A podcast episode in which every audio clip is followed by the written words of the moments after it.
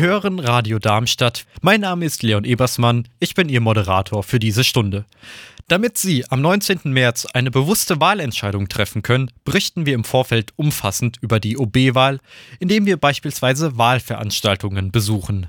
So auch diese. Am 27. Februar veranstaltete die Gemeinwesenarbeit Darmstadt im alten Schalthaus einen sogenannten Wahltalk.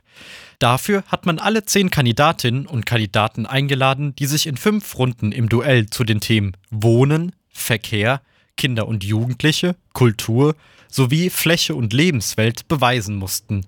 Alles mit Fokus auf die Waldkolonie. Den Gästen des Wahltalks blieb es dadurch überlassen, ob sie die Position eines Kandidaten zu allen Themen hören wollten oder ob sie alle Kandidaten zu einem spezifischen Themenkomplex, beispielsweise Kinder und Jugendliche, hören möchten.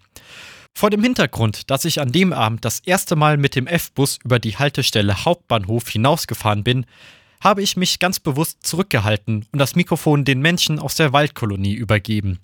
An dieser Stelle möchte ich mich für die Offenheit des Teams und der Gäste bedanken. Denn durch den straffen Zeitplan glich es einem Speeddating und die Menschen vor Ort haben teilweise erst wenige Sekunden zuvor erfahren, dass sie in ein Radiomikrofon sprechen müssen. Zum Schluss durfte jeder OB-Kandidat ein einminütiges Statement äußern. Genug des Vorworts, los geht's mit dem Wahltalk. Am Tisch Kinder und Jugendliche sollte Holger Klötzner auf Mirko Steiner treffen. Doch der Kandidat von Die Partei sagte kurzfristig ab. Also doppelte Zeit für Herr Klötzner zu glänzen oder sich zu blamieren. Schönen guten Abend, Herr Klötzner. Schön, Sie hier am Thementisch Kinder und Jugendliche begrüßen zu dürfen. Mein Name ist Claudia Nahawi. Ich ähm, moderiere den Thementisch heute Abend. Die äh, eigentlichen Fragen kommen aber von hoch engagierten Jugendlichen, die heute mit hierbei sind. Die vier, die werden Ihnen die Fragen stellen. Wir sind gespannt und bevor die Jugendlichen loslegen, würde ich mich aber freuen, wenn Sie äh, zum Einstieg vielleicht ähm, die Chance nutzen, uns zu schildern, was Ihnen in Bezug auf Kinder und Jugendliche als potenzieller Oberbürgermeister wichtig ist, was für eine Rolle Kinder und Jugendliche in der Kommunalpolitik spielen sollen. Ich bin aktuell schon der Dezernent für Schulen ähm, und in dem Kontext ähm, ist es mir ganz besonders wichtig, dass wir Schulgebäude haben, die in einem sehr, sehr guten Zustand sind. Ich weiß, dass es aktuell immer mal wieder problematisch ist, insbesondere wenn ähm, beispielsweise irgendwie mal eine Scheibe kaputt geht oder eine Heizung nicht funktioniert. Und das ist aktuell ein großes Problem. Diese Sachen werden erledigt vom Eigenbetrieb Immobilienmanagement. Der liegt heute noch nicht in meinem Dezernat äh, und das ist quasi auch für mich ähm, eine Motivation, in den Oberbürgermeisterposten zu wechseln, weil ich dann nämlich über den Eigenbetrieb Immobilienmanagement einen größeren Einfluss hätte auf die Schulgelände, also auf die Schulgebäude und natürlich auch das Gelände. Ähm, insgesamt ist mir wichtig, dass die Schule nicht nur ein, ein Ort ist, an dem man sich wohlfühlt, sondern ein Ort, auf den oder wo individuell auf die Personen eingegangen wird. Und das bedeutet für mich, dass wir als Schulträger in unserer Verantwortung beispielsweise dafür sorgen, dass wir mehr Schulsozialarbeit haben. Da sehe ich jetzt insbesondere nach Corona oder noch während Corona kann man ja eigentlich sagen, viel Nachholbedarf. Und das ist so, sind so zwei meiner großen Ziele. Genau, jetzt können wir gerne zu den Fragen. Also, guten Abend, Herr Klötzner. Ähm, unsere erste Frage wäre, qualitativ hochwertige Sportflächen und ähm, öffentliche Räume sind für Jugendliche äußerst wichtig und für Kinder, um sich individuell, gemeinschaftlich zu, zu entwickeln, aber auch aus anderen Gründen. Viele Städte, wie zum Beispiel auch in Frankfurt, haben mittlerweile öffentliche Hallenangebote, die auch über ähm, die Schulämter laufen. Warum wir in Darmstadt nicht? Warum gibt es diese Möglichkeit nicht für uns in Darmstadt? Vor allem mit dem Hinblick darauf, dass im Winter vor allem Sport draußen oder auch das Treffen draußen problematisch ist. Muss ich aber eine Nachfrage stellen. Also meinst du, dürfen wir uns duzen, ist das okay? Ähm, meinst du, dass man auf die Flächen, dass man die buchen kann beispielsweise? Spielst du darauf an oder dass es generell zu wenige Flächen für dich gibt? Eine Sporthalle beispielsweise. Okay. Also das ist in Darmstadt jetzt nicht so ungewöhnlich, dass es solche Sporthallen gibt. Ähm, in anderen Stadtteilen mehr als in der Waldkolonie. Das muss man jetzt aber dazu sagen. Ähm, beispielsweise ist an sehr, sehr vielen Schulen, wie an der Bessunger Schule, ähm, beispielsweise eine ähm, Turn- und Sporthalle eigentlich direkt integriert oder sehr, sehr nah dran. Ähm, ich weiß, dass es an der Käthe-Kollwitz-Schule, ähm, sag ich mal, noch nicht so in dem Umfang ist, wie es wünschenswert wäre. Aber generell ist so eine ähm, Schul- und Sporthalle äh, eigentlich für die komplette Bevölkerung von einem gewissen Viertel äh, nutzbar zu machen. Also nicht nur für die Schülerinnen und Schüler, sondern auch für alle, die drumherum wohnen. Und für mich persönlich ist wichtig, dass man diese Flächen buchen kann. Also dass man transparent sieht, welche Flächen sind aktuell verfügbar. Also ist der Raum dieser Halle verfügbar und ähm, wie kann ich den buchen und was kostet das für mich. So, das ist das eine ähm, die Schulsporthallen. Das andere ist das Thema, wie schaffen wir generell mehr Räume für Begegnung, für kulturellen Austausch. Ähm, und da sehe ich persönlich ähm, das Art, also das Bildungszentrum, was ich aus der jetzigen oder aus der heutigen Stadtbibliothek und äh, Volkshochschule entwickeln will. Ich will das in einer Art modernes Bildungszentrum entwickeln, was wiederum auch mehr Außenstellen äh, in den Stadtvierteln hat. Das ist für mich ein wichtiger Ankerpunkt für mehr Austausch innerhalb der Gesellschaft. Auch das ist natürlich oder muss natürlich transparent buchbar sein, muss sichtbar sein äh, und durch alle genutzt werden können. Ist buchbar und theoretisch bräuchte man dann immer einen Träger, der das auch macht. Also wir haben eine Initiative am Laufen, SK Basketball. Ich kann aus Erfahrung sprechen, dass viel zu oft irgendwelche Schulleitungen dagegen stimmen und keinen Bock drauf haben, dass dort also die Halle auch ohne feste Teilnehmerliste genutzt wird. Und das ist so ein Punkt, wo wir sagen, okay, die muss gemeinschaftlich genutzt werden. Es muss genau das, was auf öffentlichen Flächen passiert, auch in Hallen passieren. Und das ist halt die Problematik, die ich persönlich sehe mit dem ständigen Buchen. Also man braucht einen Träger, aber das macht immer öfters Probleme, kann, kann ich aus Erfahrung. Ähm, es gibt theoretisch Jugendzentren, aber halt das ist ja nicht Nee, also ich kann von einer öffentlichen Halle sprechen. Das ist aber auch keine Halle, die ist vom, äh, wird glaube ich vom Netzwerk Grow PV gebucht. Die ist in, ich weiß nicht. Die Barshalle. Genau, die, Bars, die Barshalle, genau. Aber die ist halt auch alt und klein. Also es wird nicht komplett ohne Anmeldung äh, bei so größeren Hallen ähm, gehen. Da geht es insbesondere um das Thema ähm, Haftung. Wer haftet dafür, wenn jetzt beispielsweise irgendwie ein Brand ähm, ausbricht oder sowas? Ähm, aber es wird nicht abhängig von den Schulleitungen sein, ob ein Raum gebucht werden kann oder nicht. Das ist mir wichtig. Das meinte ich eben mit transparent, buchbar, egal wie du heißt, egal wie alt du bist. Natürlich im Kontext Haftung natürlich schon irgendwie wichtig, dass irgendein Erwachsener zumindest dafür haftet, das ist klar. Ähm, aber dass das so transparent wie irgendwie möglich ist. Ich würde gerne auch noch mal intervenieren, weil im Moment ist es ja Fakt, dass eher die Vereine die Hallen haben und nicht wir aus den Stadtteilen und aus dem Gemeinwesen. Also für uns ist es faktisch viel schwieriger, in eine Halle reinzukommen. Lincoln ist ein gutes Beispiel, wo wir vorher mit Bewohnerinnen und so weiter gesagt haben, wir wollen machen und wir können nicht weil diese und jene Halle wird umgebaut, also Sportverein wieder drin.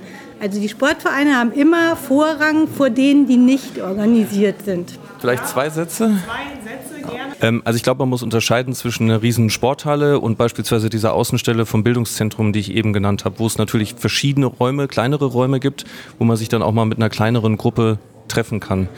Und ich wollte nur zwei Sätze sagen. Okay. Ähm, Unsere Frage lautet, äh, wie Sie zu Jugendzentren stehen, äh, ob Sie dafür, sag ich mal, da bereit wären, neue Gebäude oder sowas zu bauen, dass Jugendliche, sag ich mal, näher an ihrem Wohnheim auch dorthin gehen müssen, nicht weitere Kilometer oder mehr, hunderte Meter fahren müssen, um zu einem Jugendzentrum zu kommen. Ähm, also ich war selbst regelmäßiger Besucher eines Jugendzentrums, äh, es nannte sich Forteens damals. Und ähm, ich habe da, glaube ich, eine Menge an Entwicklung, also an persönlicher Entwicklung durchgemacht und bin daher sehr pro ähm, Jugendzentren. Es gibt ja bereits ein Jugendhaus, Kinder- und Jugendhaus äh, in der Waldkolonie. Da müsste man mal gucken, ob das vom Platz her ausreichend ist, ob man das eventuell erweitern kann oder ob innerhalb der Waldkolonie vielleicht noch eine zweite ähm, Fläche geschaffen werden kann dafür. Aber auch das spielt wieder auf das ein, was ich eben schon gesagt habe, dieses ähm, Bildungs- und Begegnungszentrum, was ich generell für alle Gruppen zugänglich machen will innerhalb von der, ähm, von der Stadt. Das würde da auch ganz gut passen zu dem Thema. Also ich hätte noch eine Frage und zwar äh, beim Jugendzentrum Arkazenweg hätte ich eine Frage dazu und zwar, ob man da zum Beispiel Räume erweitern könnte oder dass zum Beispiel mehr Personal arbeiten kann. Also wir als Stadt beauftragen die Träger, das heißt personell muss man natürlich immer gucken, was der Träger leisten kann, aber das wäre jetzt erstmal nicht so das Riesenproblem, wenn man feststellt, ähm, es wird oder es ist ein größerer Bedarf da, als aktuell abgedeckt wird. Was die Erweiterung der Räume angeht, das müsste man sich im Detail anschauen. Also ich habe tatsächlich dieses Jugendzentrum von innen noch nicht gesehen. Ähm, das müsste man sich einfach angucken. Aber wie gesagt, prinzipiell dafür, mehr Räume dieser Art zu schaffen. Vielleicht ganz kurz ergänzen. Also ich bin vom Jugendzentrum vom Akazienweg. Wir sind von der Stadt. Ähm, deswegen ist da die Trägerfrage nicht ganz so, sondern ähm, wir sind eben von der Kommune direkt. Genau. Ah, okay, das ist kein freier Träger, sondern okay, dann sind wir natürlich noch flexibler. Und dann haben wir noch die Frage, ob es möglich wäre, generell in der Waldkolonie mehr Aktivitätsplätze zu machen, zum Beispiel wie Basketballplätze oder Fußballplätze mehrere, weil soweit wie ich jetzt weiß, ist äh, nur in Akazenweg hinten ein großer Fußballplatz, wo viele Leute spielen können und es sind viel zu viele Leute, äh, damit die auf einem Feld spielen können. Ich will bei dir gerade noch ganz kurz einhaken, weil das auch eine Frage von uns war. Ähm, es gibt keine Angebote für junge Erwachsene, vor allem im Bereich Sportflächen, aber auch Treffpunkte. Also die gibt es in der Waldkolonie ganz konkret nicht. Also in der Waldkolonie muss ich allein alleine aufgrund der Starkenburg-Kaserne und aufgrund des Kuhnwald-Geländes was tun, weil ja da ein sehr großer Zugang an Neubürgerinnen und Bürgern zu erwarten ist. Alleine deshalb müssen wir schon mehr Flächen dieser Art schaffen. Und dann natürlich bedarfsgerecht, wenn wir sowieso schon dabei sind. Bedarfsgerecht ist ein wichtiger äh, Punkt. Wie können denn die Bedarfe von den Kindern und Jugendlichen erhoben werden von der Kommunalpolitik? Naja, also es gibt ja verschiedene Konzepte, beispielsweise ein Jugendbeirat ähm, oder auch ein Kinder- und Jugendparlament. Ich bin selbst zwischen diesen beiden Konzepten ein bisschen am Schwanken, was jetzt das Bessere von beiden wäre. Es hat beides Vor- und Nachteile, aber durch solche Instrumente könnte man Bedarfe besser ähm, erfassen. Ein Jugendbeirat, ähm, das ist quasi die nicht parlamentarische Version, ähm, also wo, wo, du dich nicht beispielsweise in der Partei oder sowas organisieren musst, wo ähm, das, das anders organisiert wird. Vielen lieben Dank, Herr Klötzner. Als nächstes mussten sich Paul-Georg Wandrei und der freie Wählerkandidat Harald Uhl den Fragen rund ums Thema Wohnen in der Waldkolonie stellen. Hallo Herr Uhl, hallo Herr Wandrei. Wie sieht Ihre Perspektive für die Bebauung des ehemaligen Kuhnwaldgeländes aus? Welche Entwicklungsmöglichkeiten in Bezug auf den Wohnraum und die Infrastruktur sehen Sie? werden im Zuge der Neubaubebauung des Kumwaldgeländes die Tafelbauten und die Straßenzüge des Akazienweges Gerborner Weges mitsaniert. Also in dem äh, Grunwaldgelände liegt natürlich eine relativ große Chance, in der Starkenburg-Kaserne für Darmstadt äh, dringend benötigten Wohnraum zu schaffen. Für mich ist da insbesondere wichtig, Wohnraum auch für Familien, die im Moment vielleicht oft aus Darmstadt wegziehen müssen, äh, zu schaffen. Also ein bisschen äh, größere äh, Wohnungsgrößen, um da mehr Zimmer, dass halt auch Familien mit mehr wie einem Kind irgendwie Platz finden. Wir werden wahrscheinlich äh, sinnvollerweise irgendwie in Anschluss an die Bahn noch irgendwie eine gewisse Ausgleichsfläche für, für Gewerbe oder was anderes halt zum Lärmschutz und äh, weil dort Wohnungsbau wahrscheinlich nicht realisierbar sein wird, brauchen und ja, also ist sehr gut vorstellbar, wenn man dort ohnehin eine Erschließung macht, äh, dass man das dann mitmacht, ja. Ähm, zur Frage, die auch im letzten Tisch schon ein bisschen angeklungen ist. Äh, meine persönliche äh, Meinung oder Idee zu dem ganzen äh, Gelände ist, ähm, das, was äh, eben in der Lincoln-Siedlung verbrochen worden ist, würde ich da auf keinen Fall machen. Das wird nicht alles zugebaut werden mit äh, Klötzchen, äh, Häusern und Gebäuden, dass keine Freiflächen mehr sind.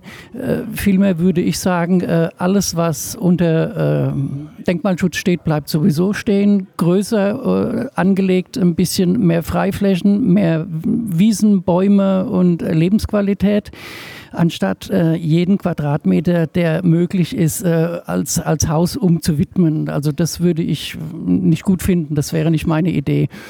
Äh, was das Kuhnwaldgelände betrifft, äh, müsste man gucken, wie man da vielleicht irgendwie in irgendeiner Form ein Mischgebiet draus macht. Da wäre vielleicht auch die äh, Straßenbahnanbindung zu überdenken, dass man das ein bisschen ähm, auch als, als Puffer zur, zur Straßenbahn äh, nimmt. Äh, was den Akazienweg und das Drumherum angeht, würde das sicher mit einbezogen werden und auch dementsprechend auf äh, einen naja, sagen wir mal, verträglichen, friedlichen Zustand gebracht, der äh, allen Rechnung trägt. Aber wichtig wäre für mich dabei bei dem Ganzen, wenn es mal äh, soweit sein sollte, und das ist auch mein Appell an alle hier, noch ist das alles noch nicht spruchreif, noch ist es alles in der Planung. Sie können in der Stadtverordnetenversammlung sich immer schlau machen, wie weit es ist, Einsprüche, Einsichten, Planungsunterlagen einschauen und nicht hinterher, wenn es zu spät ist und die Stavo alles be beschlossen hat, dann die Hand heben, dann ist es zu spät. Bleiben Sie frühzeitig dran am Ball und informieren Sie sich. Suchen Sie sich irgendeinen Partner aus, irgendeine Partei, Wählergemeinschaft, die kann für Sie fragen. Ich habe hier hinten eine Frage, dann würde ich das Mikrofon einfach gleich weitergeben. Mein Name ist Benedikt Simon, das ist die Claudia Terpak. Wir sind die Leitung im Akazienweg in der Kita Siebenstein. Äh, und wir haben im Auftrag jetzt von unseren Kindern ähm, äh, einige Fragen äh, mitgebracht bzw. Wünsche bekommen. Und einer davon ist, der ist relativ süß tatsächlich. Die Straßen müssen repariert werden. Meine Mama kann nicht mit dem Kinderwagen durch die Siedlung laufen und ich kann nicht Fahrrad fahren.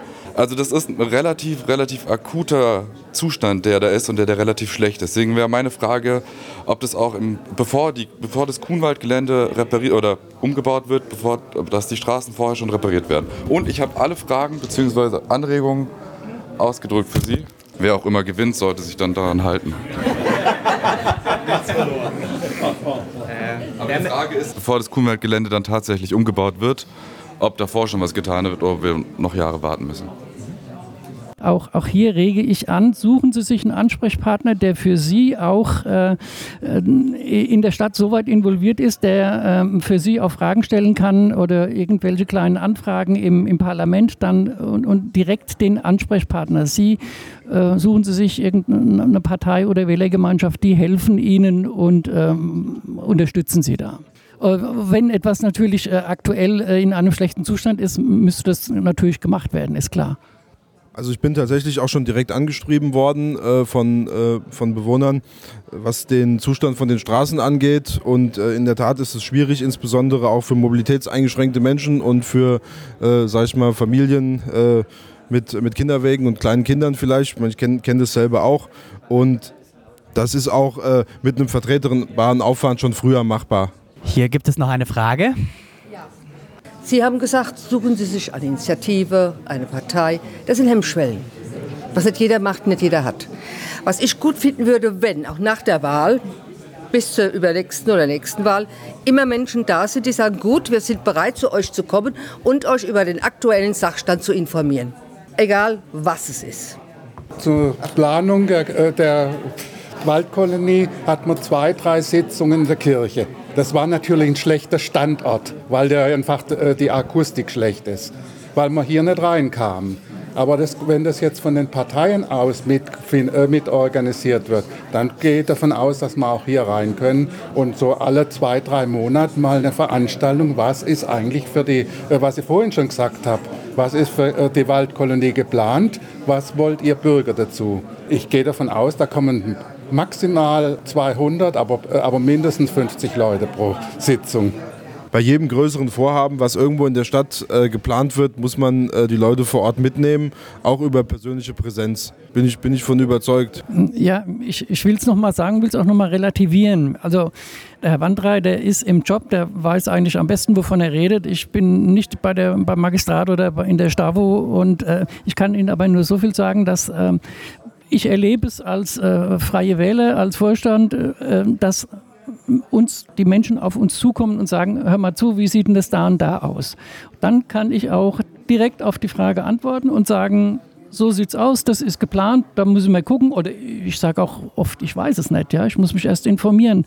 Und äh, alle Vierteljahr oder alle halbe Jahr eine Versammlung hier zu machen und sie auf den neuesten Stand zu bringen, ist, wird schwierig, zeitintensiv und äh, es, es, ist einfach schwierig zu handeln. Ja? Und deswegen denke ich, dass äh, wenn sich eine, eine gewisse Gruppe von Ihnen herausbildet, die, ähm, wie gesagt, sich den Ansprechpartner aussucht, dann äh, wäre es sicher sinnvoller, äh, dann mal auch äh, die Stadtverordnetenversammlung ist für Gäste jederzeit offen. Sie können da hingehen. Immer wenn es etwas gibt, was für Sie relevant ist, das kann man im Internet alles nachlesen, können Sie hingehen und können sich das alles vor Ort anschauen. Das ist immer so. Und eins noch zu diesem Fragenkatalog finde ich super goldig. Ja? Und ich verspreche und schwöre hiermit, dass wenn ich OB werde, dass ich alles umsetze. Wir haben noch zwei Minuten. Hat jemand noch hier an der Runde eine Frage? Kaserne. Ja. Da ist ja jetzt mit dem ganzen Krieg und so weiter, ja, da gibt es ja vermutlich neue Bedarfe der Bundeswehr. Ist denn dieses Gelände fix der Stadt überlassen oder kann es da noch mal andere Entwicklungen geben? Also mein Kenntnisstand ist, dass die Bundeswehr äh, keinen Bedarf wieder angemeldet hat für die Starkenburg-Kaserne und dass wir die als Stadt äh, erwerben können. Also ist äh, auch durch den, auch aktuell hat das Verteidigungsministerium erklärt, dass sie auch im Hinblick auf den Ukraine-Krieg keinen Bedarf an dem Gelände haben.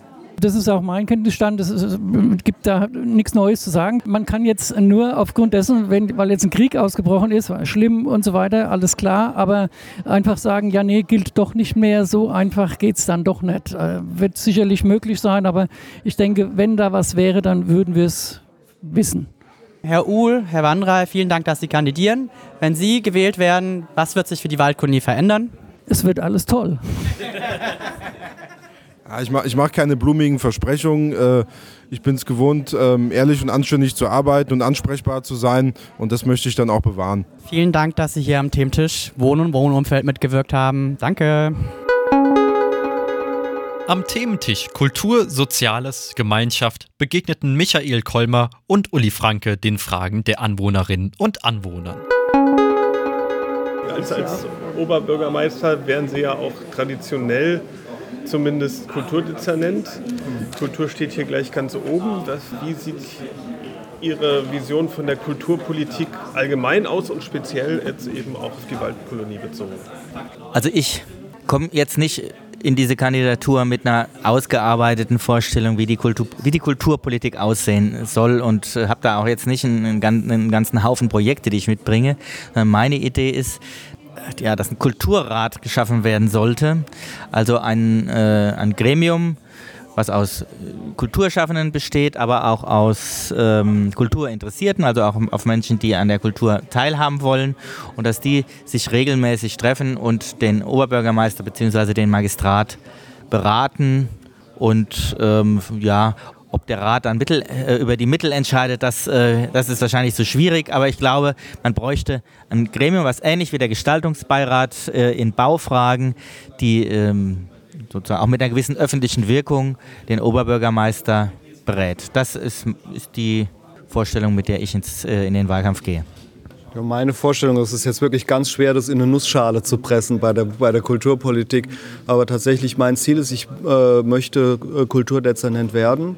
Ich werde auch weiterhin äh, mit einem Kulturreferenten, Kulturreferentin arbeiten, äh, habe äh, gewisse Pläne und einen Alterswechsel, den es in der Kulturverwaltung gibt, insgesamt äh, zu nutzen, um neue Impulse zu setzen. Eines ist dabei völlig klar, Etat wird nicht angekratzt und ich will auch keine Strukturen etablieren, die in die Freiheit der Kunst oder der Kultur Kultur hineinregieren. Das halte ich für ganz gefährlich, gerade im Bereich von freier Szene, wo so viel in Darmstadt so im positivsten Sinne gärt und passiert. Ähm, und äh, da muss man von außen vor allem schauen, dass Finanzen und Räumlichkeiten stimmen und nicht hineinregieren. Äh, bezüglich des Quartiers hier könnte ich mir zum Beispiel vorstellen, äh, in der, in der Entwicklung der Starkenburg-Kaserne, Kunwaldareal liegt ja eine große Chance. Da gibt es auch alte denkmalgeschützte Hallenbereiche. Das ist in Summe sind die beiden großen Hallen über drei Hektar Fläche. Da kann man sehr, sehr viel mit denken, äh, was wir auch schon tun. Ähm, bis hin äh, zu Straßenbahn, Teildepot etc. Aber vor allem auch eines muss da rein, ein Quartierszentrum für die, fürs, für die gesamte Waldkolonie. Das kann natürlich auch ein kultureller Ort wieder werden. Fläche für Kunst, Kultur jeder Art gibt es sowieso definitiv genug zu, äh, zu wenig in Darmstadt. Das ist äh, halt ein Dauerproblem. Und so ein Quartierszentrum könnte ja dann zum Beispiel auch Platz für Ärzteansiedlungen geben. Ich meine, es gibt, soweit mir bekannt ist, einen Hausarzt hier in der Waldkolonie. Falls es den den gibt es noch. Genau, genau. Und ähm, wenn hier aber noch 5.000 bis 6.000 Leute dazukommen, ist das ja auf jeden Fall auch, glaube ich, etwas, was man in den Fokus nehmen muss, was die Versorgungslage in, in der, der Waldkolonie betrifft. Keine Leute mehr annehmen. Der ist zu, weil er einfach, ja. der ist am Limit, der Roland. Ja das will ich jetzt aber nicht mit Kultur vermischen. Da geht es tatsächlich um soziale Infrastruktur etc. Und es ist deswegen aber dann sozusagen nochmal einen Schnitt an der Stelle, äh, weil der Punkt ist ja der, wenn, wenn die Waldkolonie durch die Starkenburg-Kaserne und das Kuhnwaldareal wächst, dann, biet, dann wird sie wahrscheinlich wachsen so im Bereich von um die 10.000 Einwohner. Und das ist genau die Schwelle, die ganz viel Versorgungsinfrastruktur, soziale Infrastruktur überhaupt erst richtig trägt. Äh, und da sind natürlich große Chancen. Wenn man hier drüben mal die Kesselschmiede sich anschaut, allein die hat schon 7000 Quadratmeter Fläche und steht unter Denkmalschutz. Da kann man eine ganze Menge mitmachen. Weil da das Thema Gemeinschaft auch da ist, was mich so interessieren würde, das ist so am Markazenweg und so weiter, gibt es ja auch so Begegnungsstätten, ja, Gemeinschaftshäuser.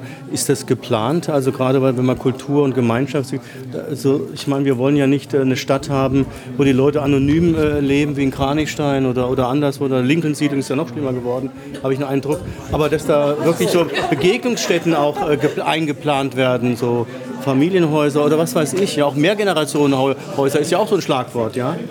Akatienweg, da wohnen ja manche, sind vier Generationen sind, leben da sogar. Ja, also in Kranichstein ist man ja auf dem Weg, zum Beispiel äh, so einen Stützpunkt, Pflegestützpunkt zu machen, äh, damit die Menschen auch äh, im Stadtteil bleiben können, wenn sie älter werden. Und ich äh, bin sehr dafür, bin überzeugt, dass es notwendig ist, das auch im, äh, in diesem neuen in diesem neuen Viertel zu machen. Also ich habe schon von der, äh, von der Lincoln-Siedlung gehört, ähm, so die Wahrnehmung von denen, die da leben, dass man da zu wenig gemacht hat. Das Jugendzentrum ist zu klein und es gibt insgesamt zu, äh, zu wenig soziale Einrichtungen und den Fehler äh, sollte man meines Erachtens jetzt bei der Entwicklung vom Kuhnwaldgelände nicht wiederholen sehe ich naturgemäß nicht ganz so, äh, insbesondere da mit dem Ludwigshöfviertel zusammen, aber wir sind jetzt in der Waldkolonie. Äh, und äh, hier muss ich sagen, wir haben ja schon heute wirklich äh, gute Strukturen an der Stelle. Es gibt äh, gute Treffpunkte im Bereich Akazienweg, äh, auch in der sozusagen in der alten Waldkolonie Orte und, und vor allem es gibt einen sozialen Zusammenhalt hier. Und wenn man, wenn man das Quartier weiterentwickelt, dann geht es erstmal darum, das vor allem nicht kaputt zu planen, äh, sondern äh, wenn dann zu stärken.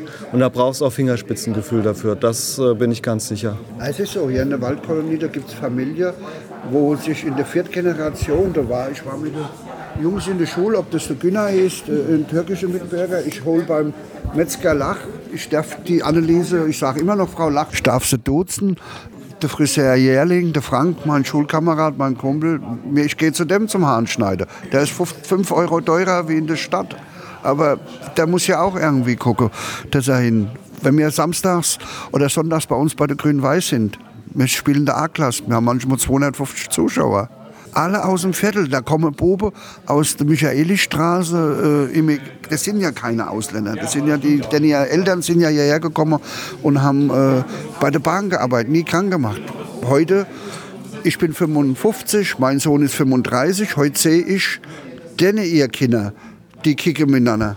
Ja, ich denke, also ein ganz wichtiges Thema ist ja der Ausbau des Kuhnwaldgelände, die, die Starkenburg-Kaserne und ähm, also ich denke, hier im Viertel ist es besonders wichtig, dass wir beteiligt werden, dass, dass diesmal wirklich eine äh, Verwebung stattfindet von vornherein, die vielleicht, also aus meiner Sicht so mit dem Europaviertel nicht ganz so gut gelaufen ist, möglicherweise, dass wir das äh, diesmal besser machen.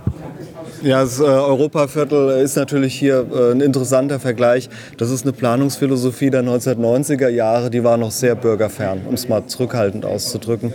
Äh, hier hatten wir ja letztes Jahr jetzt schon diese wunderbare Bürgerinnenbeteiligung, aus meiner Sicht mit die beste digitale Veranstaltung, die es da bis jetzt gegeben hat. Das war echt super. Jetzt wird es den städtebaulichen Wettbewerb geben, wahrscheinlich nach der Sommerpause. Da werden zwei Bürgerinnen und Bürger in der Wettbewerbsjury sein. Wir werden mindestens zwei Veranstaltungen machen äh, für die Bürgerschaft im Wettbewerb, um Rückkopplung zu machen und, äh, und nochmal neue Ideen reinzuholen. Und ich, äh, und ich äh, bin auch äh, der absoluten Überzeugung, dass es richtig ist, dass wir innerhalb dieses, äh, dieses Verfahrens, dieses Prozesses auch nochmal eine extra Kinder- und Jugendbeteiligung machen, weil das sind ja letztendlich die, die dann wirklich in dem Quartier leben werden. Ich würde die Zeit gerne nutzen, selbst eine Frage, eine selbst eine Frage an Sie zu stellen wir haben ja jetzt gehört, dass da auch Hallen zur Verfügung stehen, in denen auch was ein kulturelles Angebot gemacht werden könnte. Vielleicht ist es auch möglich, größere Freiflächen offen zu lassen. Ich frage mich immer, weil vorhin auch so eine Kritik kam, äh, die, die Waldkolonie ist abgeschnitten von, oder fühlt sich so ein bisschen abgeschnitten von dem Rest der Stadt, ob es für Sie denkbar wäre, auch eine dass in der, in der Waldkolonie auch eine Funktion für die Gesamtstadt äh, angeboten wird. Wäre das vielleicht, also ich, weiß nicht, ob das denkbar ist. Äh, der, es gibt ja jetzt ja kaum noch Veranstaltungsplätze. Es wird ja immer weniger. Alles geht in die Innenstadt und der Messplatz ist weg.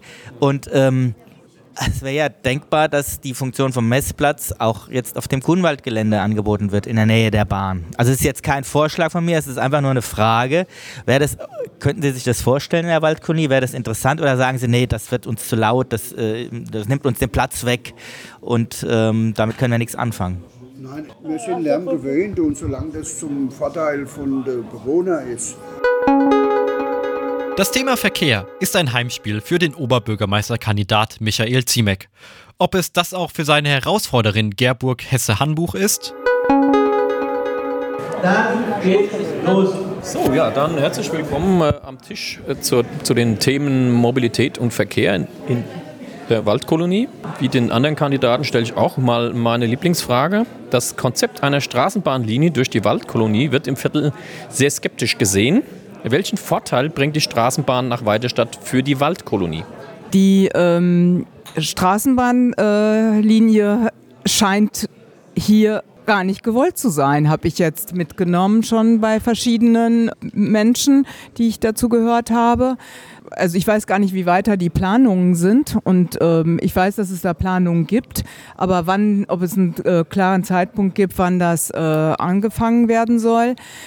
Man könnte auch durchaus überlegen, es gibt schon eine Straße und wir verändern oder verbessern den ÖPNV ähm, hinsichtlich Busverkehr, dass man da eine andere, Taktung bringt, denn die Straßenbahn ist ja auch ein irrsinniger Kostenfaktor. Es kostet ja irre viel Geld äh, und können wir übergangsweise ähm, oder auch langfristig nicht einfach den ÖPNV besser nutzen, sinniger nutzen. In der Hinsicht genau. Ähm, ja, da sprechen Sie gerade mit dem Richtigen, weil ich bin Verkehrsingenieur und setze mich auch mit so das auseinander. Also ich sehe gar nicht den Punkt, dass man hier unbedingt eine Straßenbahn reindrücken muss. Es gibt genug Verkehrskonzepte, gerade in Köln, die machen das wunderbar auch mit Elektrobussen. Und das ist genauso ein tragfähiges Konzept. Die Grundlage für das alles ist, wie viel Bedarf ist wirklich da. Und wenn der Bedarf entsprechend sagt, hier reichen entsprechend ausgebaute Buslinien, die nebenbei auch flexibler einsetzbar sind, dann ist ganz klar die Buslinie im Vorteil. Und ich bin ganz sicher, auch mit der Entwicklung von Elektrobussen und Wasserstoffbussen sind wir da auf einem sehr guten ökologischen Weg. Dann als Vorschlag, wie es in der Heimstätte ist, dass die Busse alle zehn Minuten fahren. Das wäre ein großer Vorteil schon für die Waldkolonie. Die Haltestelle bleiben, da können wir hin. Und bis, sagen wir mal, bis die Straßenbahn kommt, könnte man so takten. Das ist für mich, wäre es ein großer, wäre für viele. Die Weststadt hat viele Kinder, die zur Schule müssen und so. Also zehn Minuten wie in Heimstätte, wie der Haarbust. Das wäre super. Gut, ich schlage mal vor, wir gehen zur nächsten Frage weiter. Die schließt sich praktisch schon an. Äh, auf dem Kasernengelände, gerade auf der anderen Straßenseite, soll ein neues Wohngebiet entstehen. Neue Mitbewohner bedeuten einen Mehrbedarf an Verkehrsinfrastruktur. Wie lautet denn Ihr Konzept dazu? Gut, die Grundlage des Ganzen bildet ein zuverlässiger öffentlicher Personennahverkehr.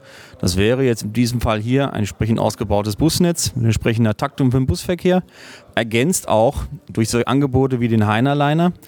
Das kann auch von mir aus ein etwas größeres Fahrzeug sein. Es gibt das auch in Sprintergröße, sodass da so mal 15, 16 Leute damit rumfahren können. Ähm, dass wir auch mehr auf das Thema äh, Rufbusse setzen und auch viel mehr den Radverkehr äh, fördern in dem Stadtviertel.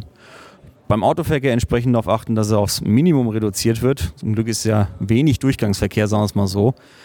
Und ansonsten, wie gesagt, eine Straßenbahn, nur wenn sie es halt auch wirklich rechnet. Wir hatten das Problem bei der Lichtwiesenbahn, die sich aus unserer Meinung nach überhaupt nicht gerechnet hat und trotzdem gebaut wurde. Und das ist eher Steuerverschwendung, als dass es wirklich den Leuten was nutzt. Unter Verkehrskonzept äh, muss man ja auch äh, implementieren, dass eben mehr Autos in dieses neue Wohnbaugebiet kommt und oder Wohngebiet kommt. Die Frage ist, wollen wir ein Quartier bauen, wo auch äh, genau wie bei der angedachten ähm, Ludwigshöhe ähm, die Autos komplett rausgehalten werden, wo vielleicht nur 0,4 Autos erlaubt sind oder Autoplätze, Parkplätze ähm, angedacht sind ich denke, wir brauchen das Auto noch. Das ist immer noch unser, unsere Mobilität. Ich werde bis an mein Lebensende Auto fahren, ob elektrisch, Wasserstoff oder sonst so wie. Und das muss irgendwo hin. Und für solche vernünftigen Parkkonzepte, die gehören nämlich dazu, zu dem Verkehrskonzept. Ansonsten bin ich ganz bei Herrn Ziemark. Es muss mit Sinn und Verstand äh, der ÖPNV ausgebaut werden. Aber wir müssen auch in dem Quartier dafür sorgen, dass die Leute ihre Autos abstellen können, wenn sie nach einem Arbeitstag nach Hause kommen und nicht stundenlang durch die Gegend gurken, um nach, zum Abendessen zu kommen der sich auch keinen Widerspruch, weil ich sehe das genauso. Wir haben Leute, die sind wirklich aufs Auto angewiesen. Selbst Leute bei der Bahn kenne ich, die sind darauf angewiesen. Wer fährt denn morgen die erste S-Bahn? Ne?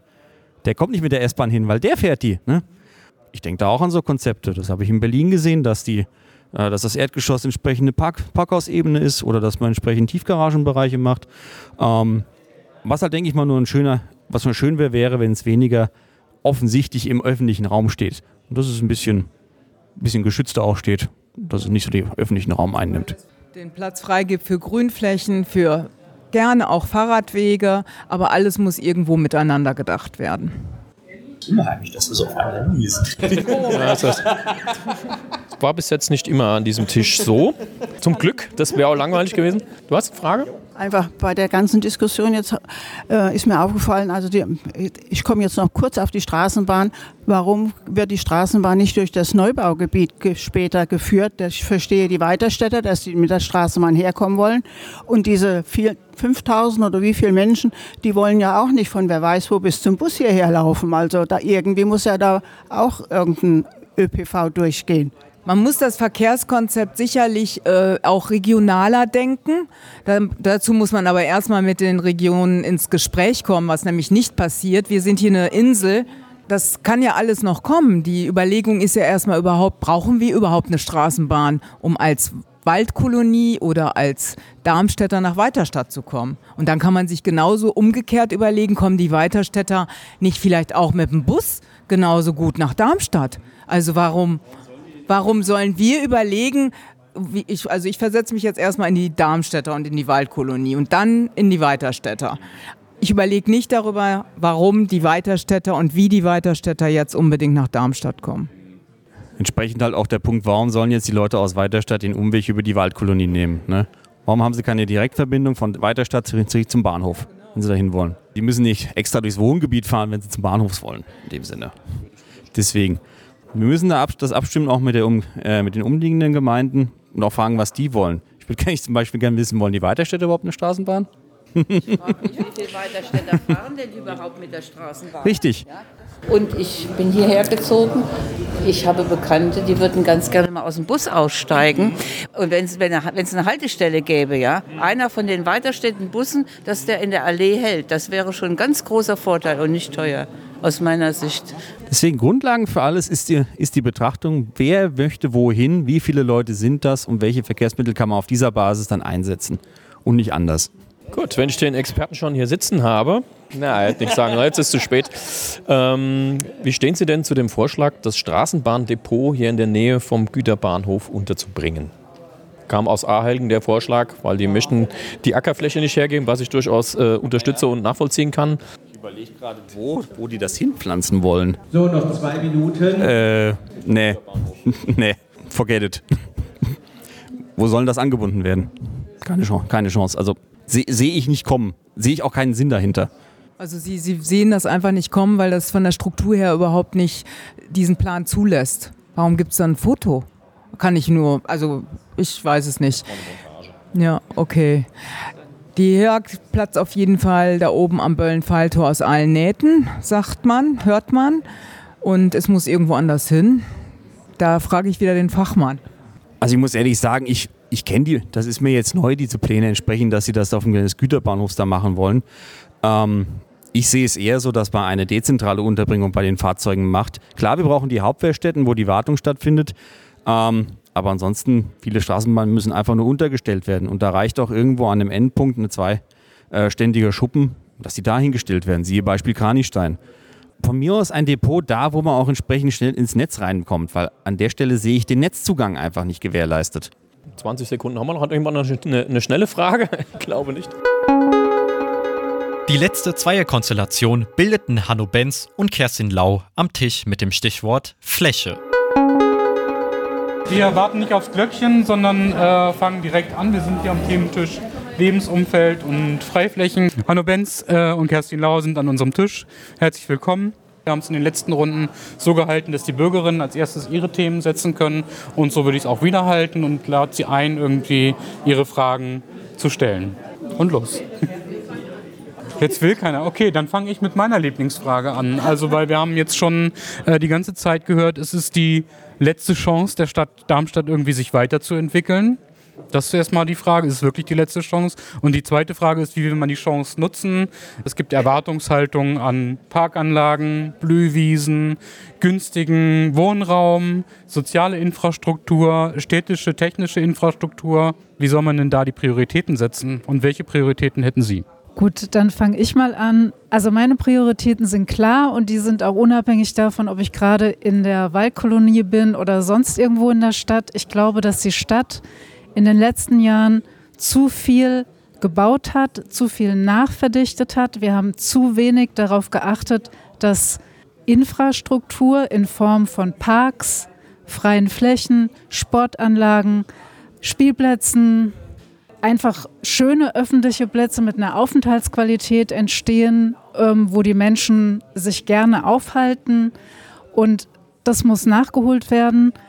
Sicherlich wird auf den Konversionsflächen gebaut werden, ja, weil das macht auch Sinn, weil es tatsächlich eine versiegelte Fläche ist und ich bin zum Beispiel gegen weitere Flächenversiegelungen. Das heißt, ähm, das bietet sich dann tatsächlich an, aber mir persönlich wäre es wichtig, auf eine großzügige Gestaltung zu achten. Also nicht dieses Pressbau, was so modern ist in Darmstadt. Dankeschön. Ich kann mich da anschließen. Ich glaube, wir haben in den vergangenen Jahren zu wenig alle Menschen in dieser Stadt in den Blick genommen, sondern man hat in der politischen Entwicklung versucht, dem Bevölkerungszuwachs Herr zu werden, indem man gesagt hat, wir müssen bauen, bauen, bauen und vor allem danach geschaut hat, wie können wir noch mehr Wohnraum schaffen, um sozusagen die Menschen, die hierher kommen wollen, ähm, auch entsprechend mit Wohnraum zu versorgen. Das hat aber nicht dazu geführt, dass beispielsweise die Mieten runtergegangen sind, sondern im Gegenteil. Die Mieten sind äh, exorbitant gestiegen. Wir, wir sind unter den Top Ten äh, in Deutschland bei den Mieten.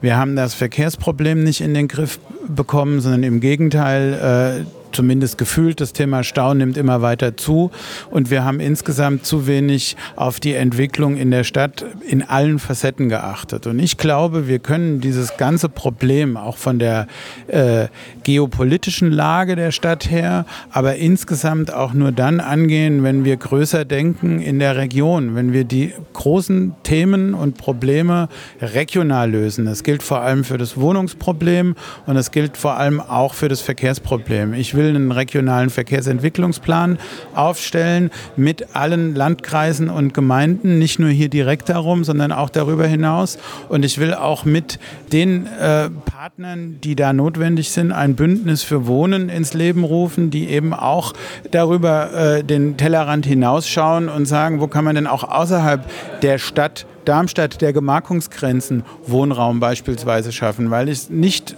zwingend als zwingend ansehe, dass wir alle Menschen, die nach Darmstadt äh, ziehen wollen, tatsächlich auch hier äh, unterbringen müssen. Weil viele, die hierher ziehen, für die ist Mühltal, Griesheim genauso Darmstadt wie, wie die Waldkolonie oder Aheigen. Und das sind für mich die Punkte, die wir angehen müssen. Und dazu gehört eben auch die Gestaltung eines Lebensumfelds, was lebenswert ist und eben nicht verdichten, verdichten, verdichten und äh, möglichst noch mehr Wohnungen bauen und Freiflächen äh, dafür äh, aufgeben. Wir haben das in Aheigen erlebt, da ist es ja gelungen, das zu verhindern und wir müssen das auch in anderen Stadtteilen mit Bedacht und mit Augenmaß machen. Und dann, glaube ich, kriegen wir auch eine vernünftige ähm, Stadtentwicklung hin, die alle Bedarfe in den Blick nimmt. Letzter Satz. Sowas wie den Friedensplatz sollten wir künftig nicht mehr entwickeln, sondern das ein bisschen mit mehr Natur und mehr Blumen gestalten. Und ich glaube, das ist auch möglich. Äh, die Frage der S-Bahn-Anbindung, das ist ja, Herr Benz, ein bisschen das, was Sie äh, gerade auch angesprochen haben, irgendwie. Die, genau, die Frage, ob die S-Bahn, wo die S-Bahn, ob die S-Bahn, Straßenbahn. Ja, ich komme aus Hannover, das ist ein anderes Thema. Ich rede von der Straßenbahn. Genau. Wo soll sie langgeführt werden? Soll sie langgeführt werden? Ist das gut für die Waldkolonie oder nur gut für Weiterstadt? Also die Frage hatte ich jetzt tatsächlich an dem anderen Tisch schon mal. Ähm, aber ich kann natürlich trotzdem was dazu sagen. Ähm, ich glaube, die Straßenbahn selbst hat jetzt äh, nicht unbedingt den positiven Effekt auf die Waldkolonie, aber sie hat einen positiven Effekt auf den Pendlerzufluss, äh, den wir haben. Insofern ähm, ist sie, glaube ich, vertretbar, noch mehr, wenn sie durch das neue Baugebiet geführt wird. Ich glaube auch, dass die Straßenbahn insgesamt eine positive Wirkung auch auf die Waldkolonie hat, weil wir den ÖPNV ausbauen müssen. Straßenbahnen fassen mehr Menschen wie Busse. Insofern macht das auch Sinn, weil ich, wie ich ja gesagt habe, beim Thema Verkehr glaube, dass wenn wir das Problem lösen wollen, wir regional denken müssen. Und deswegen müssen wir auch uns über die Frage Gedanken machen, wie schaffen wir es, den Pendlerverkehr aus der Stadt rauszuhalten. Und das schaffen wir nicht, indem wir äh, nur Darmstadt als Insel denken. Insofern glaube ich, es ist richtig, eine Straßenbahn äh, zu bauen. Die Frage der Streckenführung und äh, der, der Planung und so weiter und so fort, da muss man dann halt nochmal entsprechend diskutieren diskutieren, das halte ich alles für nicht in Stein gemeißelt. Auch meine Kurzform. Ich wollte mal fragen, wie weit ist denn eigentlich die Planung? Ich kenne die Machbarkeitsstudie, da so ein Packen, die habe ich mal gelesen mit Streckenführung. Was tut denn sich da so in der Stadt? Mehr gibt es dazu nicht. Und wann geht das mal weiter? Oder? Da ich nicht im Magistrat bin, nicht verantwortlich, die aktuelle Planung nicht Also bin ich auf dem gleichen Stand wie Sie. Das finde ich cool. Die Waldkolonie steht unter Denkmalschutz. Seit fünf Jahren wurde uns das aufgebunden, ohne uns persönlich anzuschreiben. In einer Gemeindeversammlung in der Unkirche hat das Denkmalschutzamt uns erklärt, wir würden jetzt unter Denkmalschutz stehen. Das ist aber nicht unbedingt mein Thema. Mein Thema wäre, über die Waldkolonie spannt sich eine Hochspannungsleitung direkt von hier ausgehend, von dem, von dem Herg-Umspannwerk hier Richtung Westen Autobahn. Wie weit würden Sie praktisch uns von der Hochspannungsleitung entbinden, zum Beispiel in einer Verlegung unter der Erde? Das passt nicht zum Denkmalschutz ich kann das nicht verstehen, dass sowas realisiert worden ist. Wir haben uns darüber ja schon mal unterhalten. Genau. Vollkommen richtig bei der Podiumsdiskussion in der Integra. Und ich habe Ihnen damals schon gesagt, ich kann Ihnen da keine schlüssige Antwort drauf geben, weil das ist für mich eine Frage, die muss von den Fachleuten entsprechend gelöst äh, werden. Und da ist es für mich, äh, das ist auch keine politische Frage, ob man sowas unter oder über der Erde macht, sondern das ist eine Frage, wie man sozusagen Lebensumfeldgestaltung äh, macht. Und das ist dann das, so hat es Ihnen auch vor zwei Wochen gesagt, was dann entsprechend in den Planungen diskutiert werden muss und, und entsprechend äh, umgesetzt werden. Also ich verstehe Sie und ich verstehe Ihren Einwand, aber ich kann da jetzt ähm, ad hoc auch nicht viel zu sagen. Muss man sicherlich prüfen dann, ne? Das Thema nehme ich mit, auf jeden Fall, ja. So, noch zwei Minuten. Ich hätte das Thema Westwald noch als Thema, ähm, was mir sehr am Herzen liegt, weil die Bäume da tatsächlich vor die Hunde gehen und sich irgendwie niemand kümmert. Ich habe schon ein paar E-Mails geschrieben an Umweltamt, an, ähm, an Hessenforst und es kommt immer nur die Aussage, da, da kann man halt nichts machen, es sind halt trockene Sommer. Das ist mir irgendwie ein bisschen wenig. Also ich bin kein äh, Fachmann in der Frage, aber ich finde, wir sollten mit den Nat der Natur, die wir in der Stadt noch haben, auch entsprechend vorsichtig umgehen. Und insofern habe ich äh, nicht verstanden, warum die Stadt mit dem Westwald so stiefmütterlich umgeht. Und das wäre etwas, was ich, das sage ich in aller Vorsicht, weil ich, wie gesagt, weder zuständiger Dezernent bin, noch mich im Detail auskenne, was, was ich äh, versuchen würde, mit den zuständigen Fachdezernenten nochmal anzugehen, wie man den Westwald aufforsten kann, dass das wieder ein vernünftiges äh, Bild ergibt. Also ich, ich teile Ihre Trauer.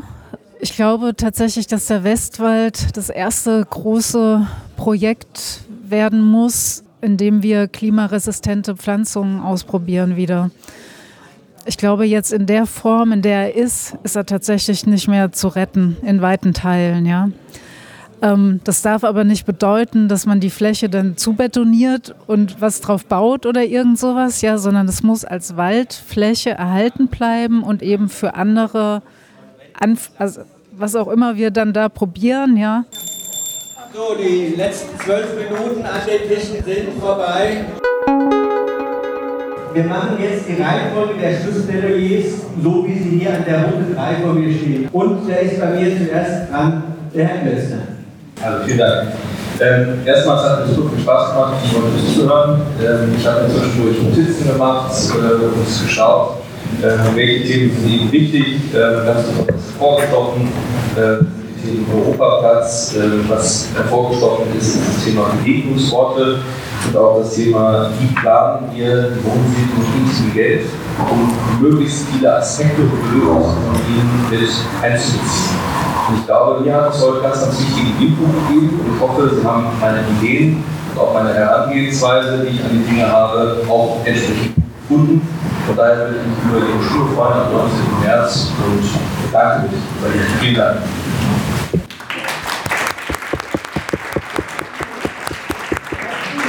Ähm, ja, also ich fand das, äh, ich fand die Veranstaltung heute richtig klasse. Ähm, einen ganz herzlichen Dank an alle, die hier waren, die ihre äh, Sorgen, Bedürfnisse, ihre Fragen gestellt haben. Ich fand das richtig klasse. Ähm, ich habe mir auch viele Notizen gemacht, äh, mir auch schon so ein bisschen der Kopf bei dem, dem viel, was es war. Ähm, ja, und wenn ich Sie überzeugt habe, euch, euch will Sie nicht wählen, aber auch wenn ich Sie nicht überzeugt habe, tun Sie mir trotzdem gefallen, gehen Sie trotzdem wählen. Weil Ihre Stimme zählt genauso.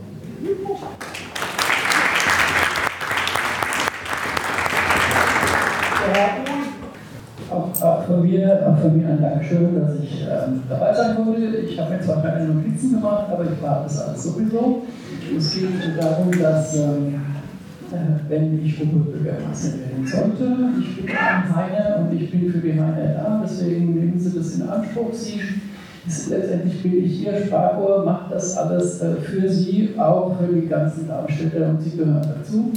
Und äh, ich kann es noch mal wiederholen, äh, engagieren Sie sich auch und äh, außerhalb der Wahlen und äh, hier in Ihrem Viertel werden, in der Waldkolonie werden große Dinge passieren in den nächsten Jahren und seien Sie darauf vorbereitet, informieren Sie sich gut und dann werden Sie auch mit eingebunden und können Ihre Wünsche und Vorstellungen auch mit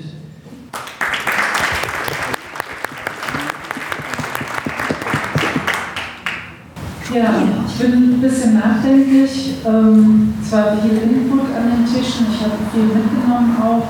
Es sind leider überall dieselben Themen, die mir in der Stadt begegnen. Es, sind zu wenig, es ist zu wenig Freiraum vorhanden für die Menschen, es gibt zu wenig Parkflächen, es gibt zu wenig Sportflächen, es gibt zu wenig Spielplätze, es gibt zu wenig Infrastruktur für Kinder und Jugendliche.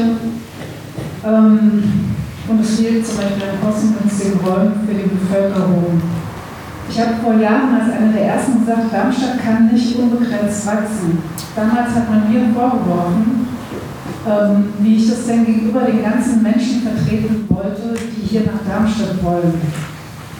Ähm, ich habe das nie als Abgrenzung gegen die Menschen verstanden, die hierher wollen. Ich habe das immer nur so verstanden, dass ich die Lebensqualität für die Menschen, die hier wohnen, erhalten möchte. Und ganz ehrlich, so viele freie Flächen, ach, sorry. Ein Satz noch. Bitte solche Veranstaltungen nicht nur vor Wahlen, sowas kann man gerne jährlich machen.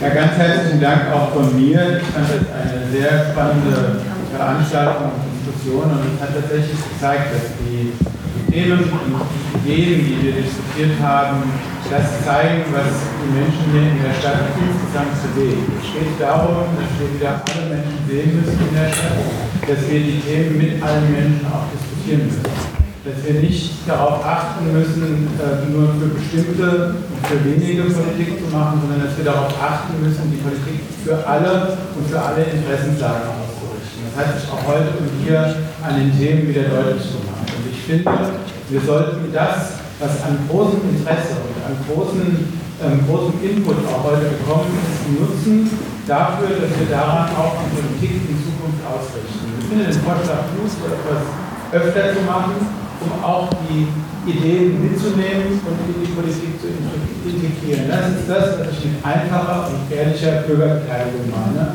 Keine großen Strukturen und Konzepte, sondern einfach und direkt. Und das halte ich für wichtig. Und ein letzter Satz, bitte gehen Sie wählen. Das ist die höchste Form der Bürgerbeteiligung. Dankeschön.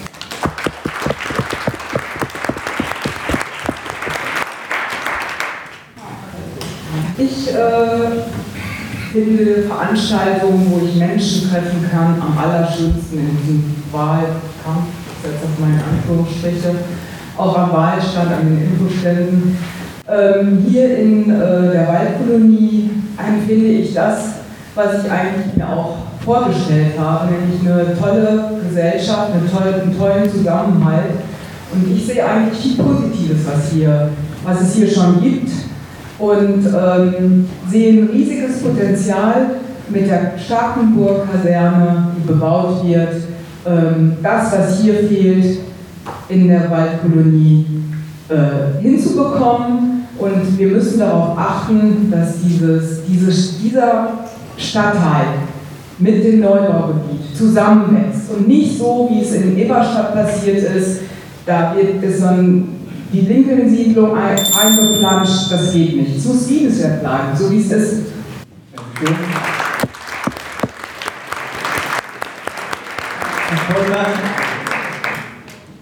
Ich will mein Abschlussstatement eigentlich dazu nutzen, wirklich Ihnen zu danken. Äh, es war ein super Abend und es waren etliche Gesprächspfade, die ich heute Abend vertiefen konnte, die schon aus anderen Veranstaltungen und anderen Besuchen in der Waldkolonie her entstanden waren. Äh, nicht zuletzt äh, zum Beispiel im Sommer hier vor der Tür beim großen Frankfurter Bogen äh, bei der digitalen Bürgerinnenbeteiligung zum Starkenburg Kaserne, aber auch an vielen anderen Stellen mehr. Ich habe aber auch ganz viele neue Eindrücke und ganz viele neue Ideen mitgenommen. Und da kann ich mich meinen Vorrednerinnen und Vorrednern tatsächlich nur anschließen. Das sind Formate, von denen wir wirklich profitieren. Aber ich sage es auch ehrlich, die auch wirklich Spaß machen. Äh, in, äh, in, in, und unter den vielen Podiumsdiskussionen, an denen wir teilnehmen. Äh, und dafür danke ich zunächst mal Ihnen und sage wie andere auch vor mir, gehen Sie bitte wählen. Das ist tatsächlich mit die wichtigste Botschaft oder die wichtigste Botschaft, die wir alle hier am Ende senden. Danke.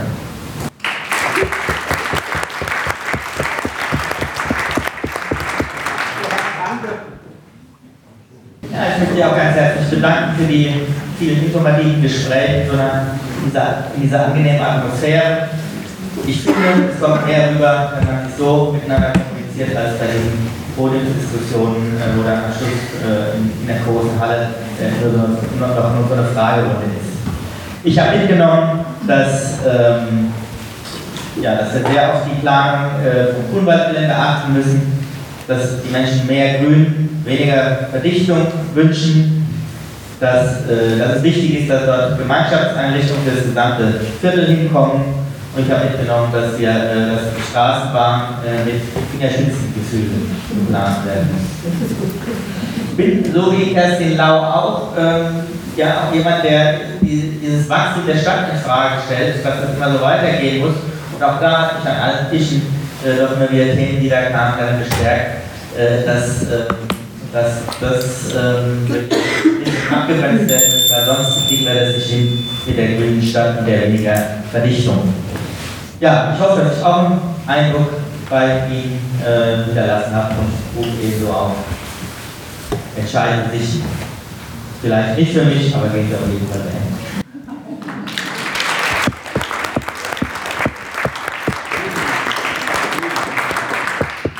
schön, dass Sie sich eingebracht haben. Das ist nicht selbstverständlich.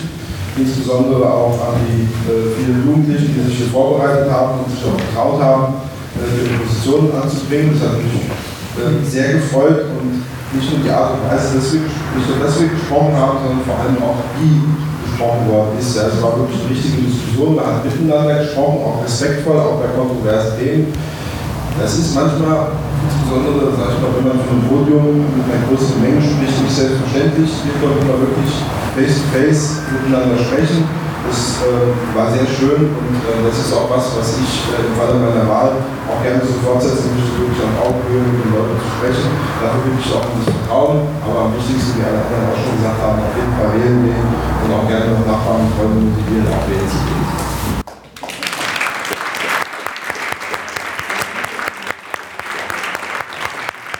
vielen Dank. Wir haben bemerkt, ähm, Sie tragen die Wahlkolonie im Herzen. Soweit vom Wahltalk im alten Schalthaus in der Waldkolonie.